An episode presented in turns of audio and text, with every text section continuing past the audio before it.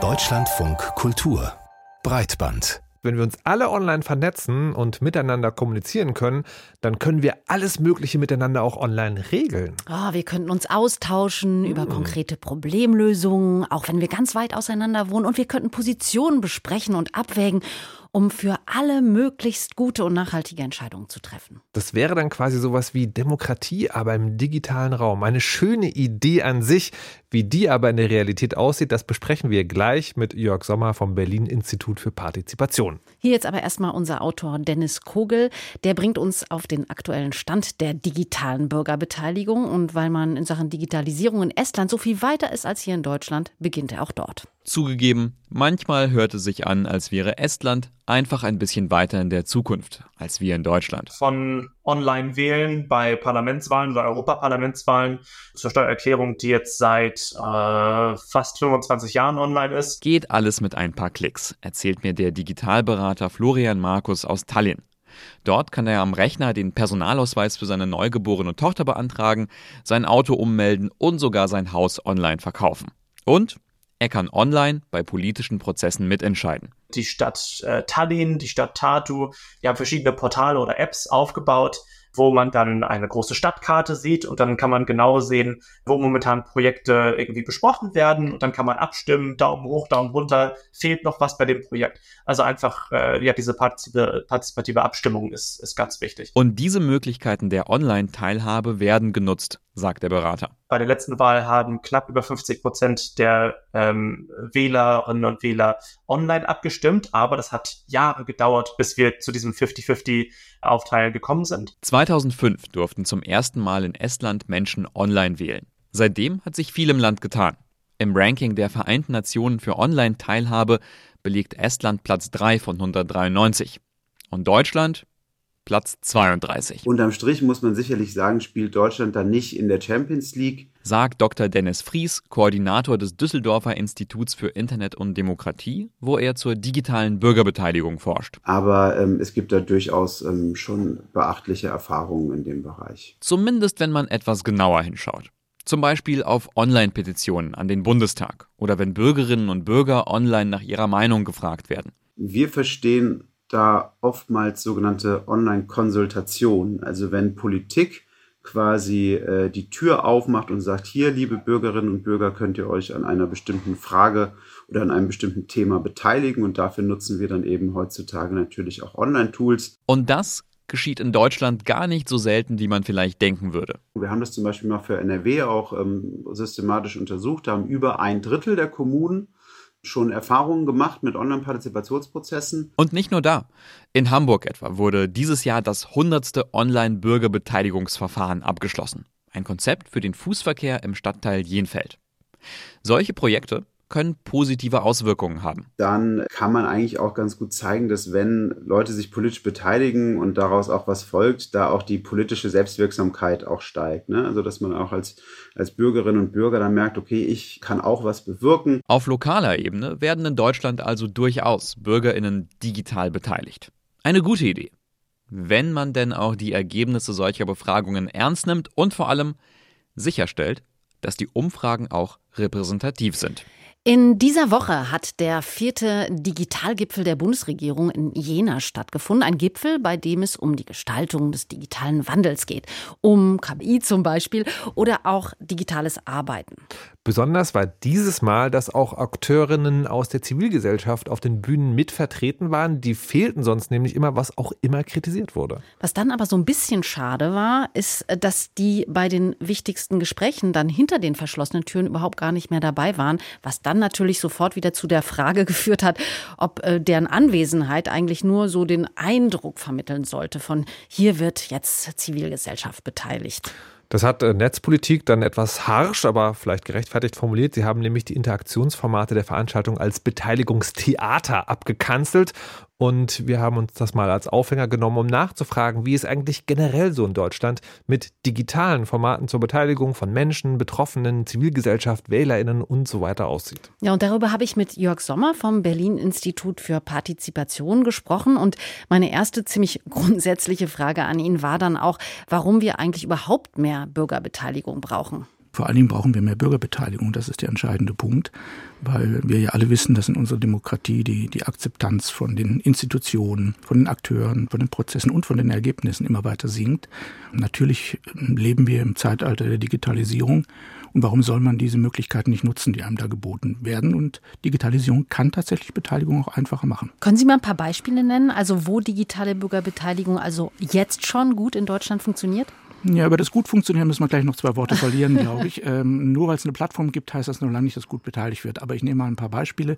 In der Bundeshauptstadt Berlin gibt es die Plattform meinberlin.de, wo im Grunde alle größeren Vorhaben des Landes Berlin geschildert werden, inklusive Ansprechpartner und inklusive einer Darstellung der Möglichkeiten, wo und wie man sich beteiligen kann. Entweder gleich digital auf der Plattform kommentieren oder im Bezirk oder vor Ort im Kiez an Prozessen. In Stuttgart machen sie seit vielen Jahren einen digitalen Bürgerhaushalt. Also können Bürgerinnen und Bürger online mitbestimmen, für was ein Teil des Haushaltes in der Stadt verwendet wird. Solche Beispiele gibt es relativ viele. Das ist ein sehr, sehr starkes Tool, das man einsetzen kann. Aber digitale Bürgerbeteiligung hat natürlich auch ihre Grenzen. Es liegt zum einen daran, dass sie bestimmte Dinge gut digital abbilden können. Sie können gut informieren. Sie können auch gut konsultieren, also die Menschen befragen nach ihrer Meinung. Eine Online-Umfrage kennen wir alle. Was ganz schwierig ist im digitalen Raum, ist miteinander zu diskutieren. Das ist nicht anders als in Social Media. Da wissen wir, eine echte Debatte findet in der Regel nicht statt. Und das hat was damit zu tun, dass man ja häufig äh, nicht face-to-face -face reagieren kann, dass man den anderen nicht sieht, nicht anfassen kann, die Reaktion nicht sieht. Und deshalb ist es insgesamt schwierig, übrigens, das ist in Estland auch nicht anders, ähm, Deliberations-, also Verhandlungs- Dialogprozesse online zu gestalten. Sie haben jetzt eben schon gesagt, es läuft nicht überall gut. Woran hapert es denn? Naja, auch häufig hapert es an mehreren Dingen. Also gute Bürgerbeteiligung ist Dialog mit Wirkungsanspruch. Nicht Wirkungsgarantie, sondern Wirkungsanspruch. Und das bedeutet natürlich einmal, es muss ein Dialog stattfinden. Wenn ich nur informiere oder nur Meinung abfrage, ist das kein Dialog. Das ist eigentlich gar keine Bürgerbeteiligung. Es ist nichts Schlimmes, aber es ist keine Bürgerbeteiligung. Und das Zweite ist natürlich der Wirkungsanspruch. Und da hapert es natürlich ganz besonders gerne mal, wenn Bürgerinnen und Bürger in einem langen Prozess einen Vorschlag äh, erarbeitet haben, manchmal sogar mit dem Titel Bürgergutachten. Und dann kommt das in kommunale Parlamente oder in andere Strukturen und wird dort schlicht einfach nicht wirklich dann in den Entscheidungen mit einbezogen. Dann war vielleicht der Prozess gut. Aber weil das Ergebnis einfach nicht transparent ist und auch nicht rückgespiegelt wird, baut das natürlich bei den Beteiligten dauerhaft eher Frustration auf als Lust auf Beteiligung. Das heißt, das beobachten Sie auch in Deutschland. Also da, wo es digitale Plattformen gibt, wo Beteiligung auch erwünscht ist und die auch funktioniert, da fehlt oft das Ergebnis. Ja, das liegt nicht nur am Digitalen, das kann einem bei der analogen Präsenzbeteiligung genauso passieren, aber es ist tatsächlich so ein Faktor.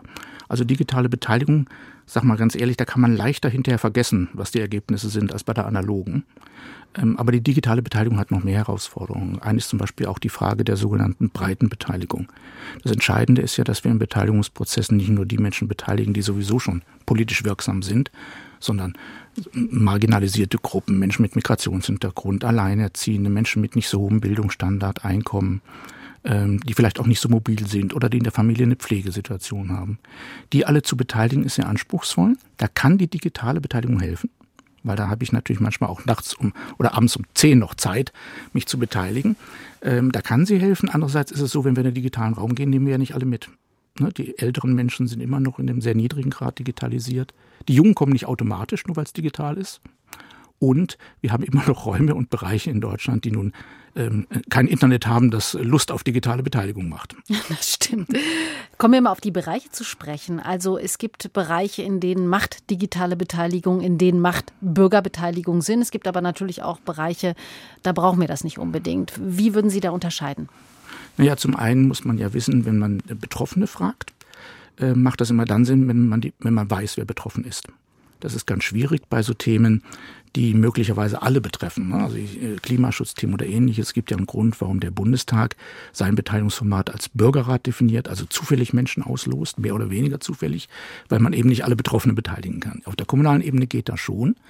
Da kann man das tun, aber man muss eben auch wissen, man beteiligt Laien. Die sind ja Experten in eigener Sache, die kennen ihr Umfeld. Manchmal hat man Glück oder Pech, je nachdem, wie man sieht, dass echte Experten in der Beteiligung dabei sind.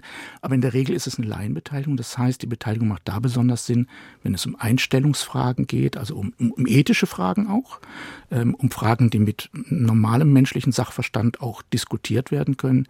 Wenn es ganz tief in die Expertenfragen geht, dann muss man natürlich tatsächlich ähm, auch mehr nach Fachthemen entscheiden. Da kann man beteiligen, aber es wird da sehr, sehr viel anspruchsvoller und intensiver. Hm. Es gibt ja ähm, durchaus auch einige Bedenken, was so digitale Beteiligung angeht. Ob äh, das zum Beispiel immer nachvollziehbar ist, dass wirklich dann auch diese Person, die sich da einbringt, sie selbst ist, dass man das nachvollziehen kann. Ob die Leute, die abstimmen, wirklich auch von der Sache, über die sie abstimmen, betroffen sind. Oder wenn wir jetzt auch mal dieses Stichwort Liquid Democracy einbringen wollen, da wird ja immer diskutiert, inwieweit das Sinn macht, dass man vielleicht auch Stimmen überträgt auf Leute, die man vertraut und ob das positiv positiv oder auch negativ zu bewerten ist. Wie sehen Sie das? Das Stimmen übertragen auf Menschen, die man vertraut, nennen wir in Deutschland Wahlen. Das Konzept kennen wir schon lange. Dafür ist die repräsentative Säule zuständig. Die macht das im Großen und Ganzen auch ganz solide. Die besondere Stärke an der Bürgerbeteiligung liegt im Dialog. Das ist auch ihre einzige Stärke. Repräsentativ ist da wenig. Da sollte man sich auch nicht von anderen vertreten lassen. Da geht es um den Dialog. Und wenn der Dialog im Zentrum steht, dann ist es eben so, das ist sehr herausfordernd für die, für die digitalen Räume. Am Ende, zum Beispiel, wenn man auch mal abstimmt, also direkt demokratisch, das ist ja die dritte Säule der vielfältigen Demokratie. Wir haben die repräsentative, also Parlamente, wir haben den Dialog und wir haben diese direktdemokratische Entscheidung. Kann man auch gut digital machen. Da ist es tatsächlich keine technische Frage, sagen aber einem auch die Isten, sondern eine Vertrauensfrage am Ende des Tages. Und wir wissen, dass wir gerade in Deutschland mit Vertrauen in demokratische Prozesse, ob analog oder digital, nicht so wahnsinnig gut aufgestellt sind. Da gibt es eine Menge Vertrauensarbeit noch zu leisten. So ein anderer Vorwurf, der immer kommt, ist, ähm, dass zwar so eine Art von digitaler Beteiligung stattfindet, auch eine Art von Bürgerbeteiligung stattfinden soll, dass die aber irgendwie nur so, so zum Schein eigentlich stattfindet. Diese EU-Online-Umfrage, die es mal gab vor vielen Jahren zur Zeitumstellung in der Europäischen Union, da haben sich 80 Prozent der TeilnehmerInnen gegen eine Zeitumstellung ausgesprochen und wollten eine ganzjährige Sommerzeit und da ist bis heute nichts passiert. Das ist ist natürlich ein Problem, wenn man sich digital einbringt und sich beteiligt und am Ende nichts bei rauskommt. Das ist so. Äh, also wirkungslose Beteiligung ist wertlose Beteiligung, ob digital oder analog. Das ist eine entscheidende Herausforderung. Dazu braucht man eine bestimmte Haltung. Also die Akteure, die Beteiligung anbieten, müssen sich auf die Ergebnisse einlassen. Sie müssen sie ja nicht eins zu eins umsetzen, sie müssen sich einlassen darauf. Wenn man das nicht macht, ist digitale genauso wie analoge Beteiligung dauerhaft zum Scheitern verurteilt. Denn die Menschen da draußen spüren das sehr genau, ob sie da jetzt scheinbeteiligt werden oder ob das eine ernsthafte Veranstaltung ist. Um zum Schluss nochmal ein Fazit zu ziehen, da gibt es also verschiedene Hürden, die wir hier haben. Auf der einen Seite fehlt oftmals das Vertrauen, auf der anderen Seite fehlt die digitale Infrastruktur in vielen Bereichen und auf der anderen Seite fehlt es oft an der Wirkung. Das sind die entscheidenden Kriterien und ein weiteres kommt noch dazu, dass man eben gut aufpassen muss, dass man im digitalen Bereich auch wirklich genau die Menschen erreicht, die man beteiligen möchte, gerade diese Gruppen, die sonst selten beteiligt werden. Das ist im digitalen Raum nicht leichter als im analogen, ähm, aber es ist da genauso entscheidend sagt Jörg Sommer vom Berlin Instituts für Partizipation zum Thema digitale Beteiligung. Und Markus, du warst jetzt beim Interview nicht dabei. Ich weiß aber, dass du dich durchaus für das Thema interessierst. ja. ähm, Bringst du vielleicht so ein paar positive Erfahrungen in Sachen digitale Beteiligung mal mit? Nein, leider. Nee, es ist tatsächlich sozusagen, ähm, es ist total spannend, mit Menschen zu sprechen, die solche Projekte, also gerade auch der digitalen Beteiligung, vorwärts äh, treiben und da immer wieder spannende Ideen haben und aber auch sozusagen so ein bisschen ernüchternd zu sehen, was damit wird. Weil ich habe so das Gefühl, äh, wenn man ein digitales Werkzeug zur Beteiligung vorschlägt, dann ist ja die Grundannahme dahinter, Beteiligung ist gut, ne? also worüber, worum äh, das mit Jörg Sommer auch gerade die ganze Zeit ging. Und äh, ich habe irgendwie das Gefühl, die Leute laufen da gegen die Wand, weil sie immer sagen, schaut her, wir haben hier ein neues Tool für die Beteiligung. Und es ist nicht nur sozusagen wie bei sonstigen Digitalprojekten in Deutschland, dass die Digitalisierung an sich fürchterlich ist, sondern dass das immer so vor die Wand läuft, weil bei der vielen PolitikerInnen ich den Eindruck habe, die sind jetzt gar nicht so mega erpicht darauf oder die Stadtverwaltung, dass da wirklich Leute was sagen, was man dann auch beachten muss. Und deswegen schlägt das, glaube ich, fehl. Also es schlägt ausnahmsweise nicht digital fehl, sondern am Grundkonzept wäre meine Vermutung. Also es gibt ein Interesse an scheindigitaler Beteiligung, Na, kann man so sagen. Wie gesagt, das Beteiligungstheater eben. Ja.